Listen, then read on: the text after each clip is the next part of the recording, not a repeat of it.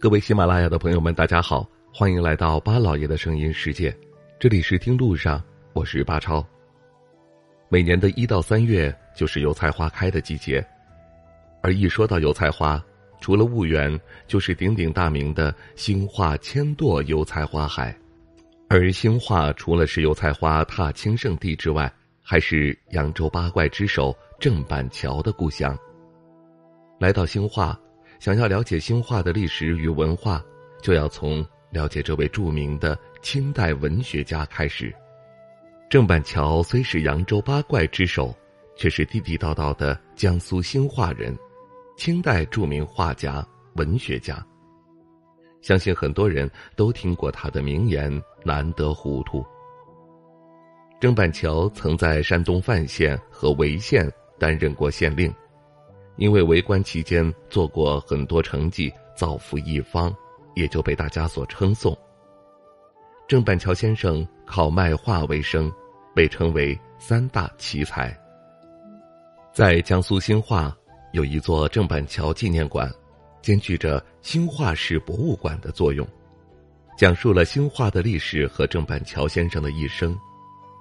走进纪念馆，充满了江南园林的写意风情。雕梁画栋、池塘绿植，就像走入了园林一样，让人豁然开朗。所以纪念馆也是可以与大自然充分融合的。纪念馆里有藏品一千一百八十一件，是为了纪念郑板桥先生而特别建立。里面基本陈列的都是郑板桥生平及艺术成就，从这里可以了解到兴化的前世今生。还有郑板桥先生一生的心路历程。博物馆里展出了兴化在一片油菜花包围下的壮观景象。没错，兴化就是一座在油菜花之上的城市，周围河水环绕，有种水城的气势。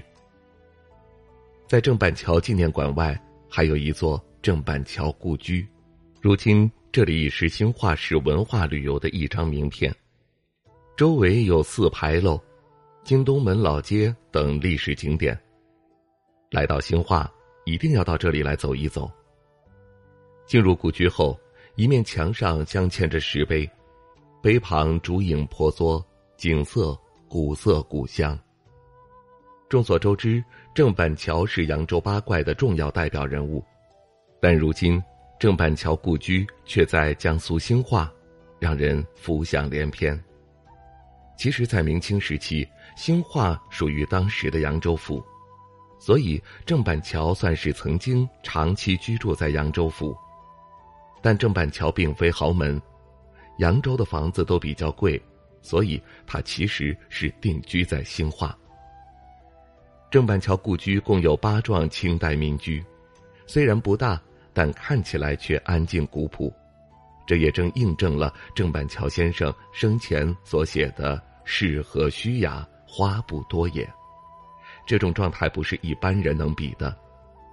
八间房子中有三间正房，包含了卧室、客厅、小书房、门楼和厨房。虽然郑板桥故居位于繁华闹市，但一走进院子，外面的喧嚣就会消失。走在院子里，就能听到脚步声。故居旁是绿园。也是郑板桥晚年居住的地方。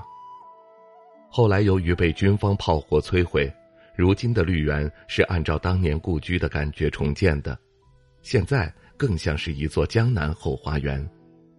亭台楼阁下非常惬意。郑板桥先生一生只画兰、竹、石，他的诗、书、画被世人称为三绝，所以他有“三绝天才”的美誉。尤其是他的竹画，可以说是达到了出神入化的境界，演变成了一种独属于郑板桥的风格，这也是郑板桥清高气质的真实写照。在故居的小书房里，可以欣赏到郑板桥先生的诗词、书画等复制品。郑板桥故居门票不贵，二十元，院子里非常安静，这和郑板桥生前住在这里的场景相似。没有喧嚣，没有繁华，只有古朴和宁静。您去过郑板桥故居吗？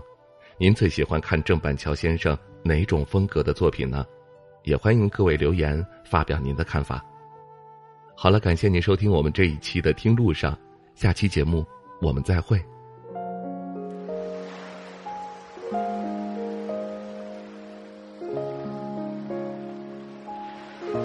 人之所以爱旅行，不是为抵达目的地，而是为享受旅途中的种种乐趣。